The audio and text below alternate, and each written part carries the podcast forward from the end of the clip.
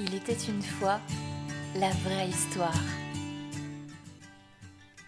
Un paysan avait un chien fidèle qui s'appelait Sultan, mais il était vieux et avait perdu toutes ses dents si bien qu'il ne pouvait plus rien mordre.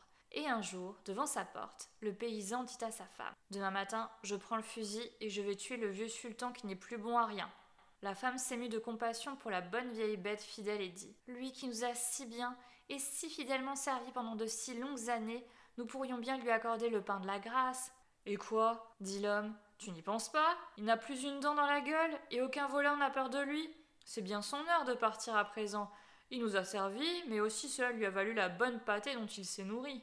Le pauvre vieux chien, couché au soleil non loin de là, entendit tout et fut bien triste d'apprendre qu'il devait mourir le lendemain matin. Il avait un bon ami en la personne du loup, et le soir, il se faufila jusqu'à la forêt pour aller lui confier sa peine et le triste destin qui l'attendait. Écoute, camarade, reprends courage.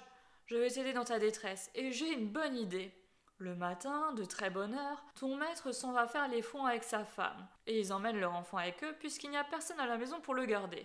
Il le couche à l'ombre d'une haie pendant qu'il travaille. Tu n'auras qu'à te coucher du côté du petit comme si tu voulais le garder, et moi je sortirai de la forêt pour venir enlever l'enfant. Alors tu te précipiteras derrière moi et tu me poursuivras comme pour me le reprendre.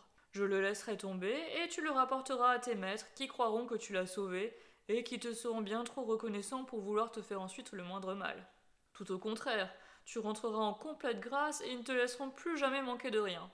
Cette idée plut beaucoup au chien, et tout se passa comme prévu. Le père poussa des cris pendant que le loup fuyait à travers champs avec l'enfant dans sa gueule. Mais quand le vieux sultan le rapporta, il ne se tenait plus de joie, et il caressa le bon chien en lui disant aussi longtemps que tu vivras, tu seras bien nourri et bien traité. Jamais on ne touchera même à un poil de ta fourrure. Et se tournant vers sa femme, il lui dit Va vite à la maison, et prépare-lui une bonne soupe au lait bien trempée, qu'il n'ait pas de mal à se donner pour la mâcher. Et donne-lui mon oreiller. Je lui en fais cadeau pour qu'il soit bien couché. À partir de ce moment, le vieux sultan eut la vie si belle qu'il n'avait plus rien à désirer. Le loup vint un peu plus tard lui faire visite et se félicita de la bonne tournure des choses. Mais je compte bien, mon vieux, que tu fermeras l'œil si d'aventure je viens prendre au troupeau de ton maître un joli mouton bien dodu, ajouta-t-il. La vie devient de plus en plus dure de nos jours. Ah non, ça, elle n'y compte pas, répondit le chien. Je reste fidèle à mon maître et je peux pas consentir à cela. Le loup pensa qu'il ne parlait pas sérieusement, et la nuit même se glissa dans la bergerie pour emporter son mouton. Mais le fidèle sultan avait averti son maître des mauvaises intentions du loup, et le maître était là, qui l'attendait, armé d'un fléau avec lequel il lui caressa douloureusement l'échine. Le loup ne put que s'enfuir, mais il cria au chien Attends seulement un peu, tu vas me payer cela, faux frère. Le lendemain matin déjà, le sanglier envoyé par le loup vint provoquer le chien en duel dans la forêt pour régler cette affaire d'honneur. Le vieux sultan ne put trouver d'autre témoin que le vieux chat, un très vieux chat qui n'avait que trois pattes. Quand ils s'en allèrent tous les deux vers la forêt pour le duel, le pauvre vieux chat marchait péniblement sur ses trois pattes, et la douleur lui faisait tenir sa queue toute droite.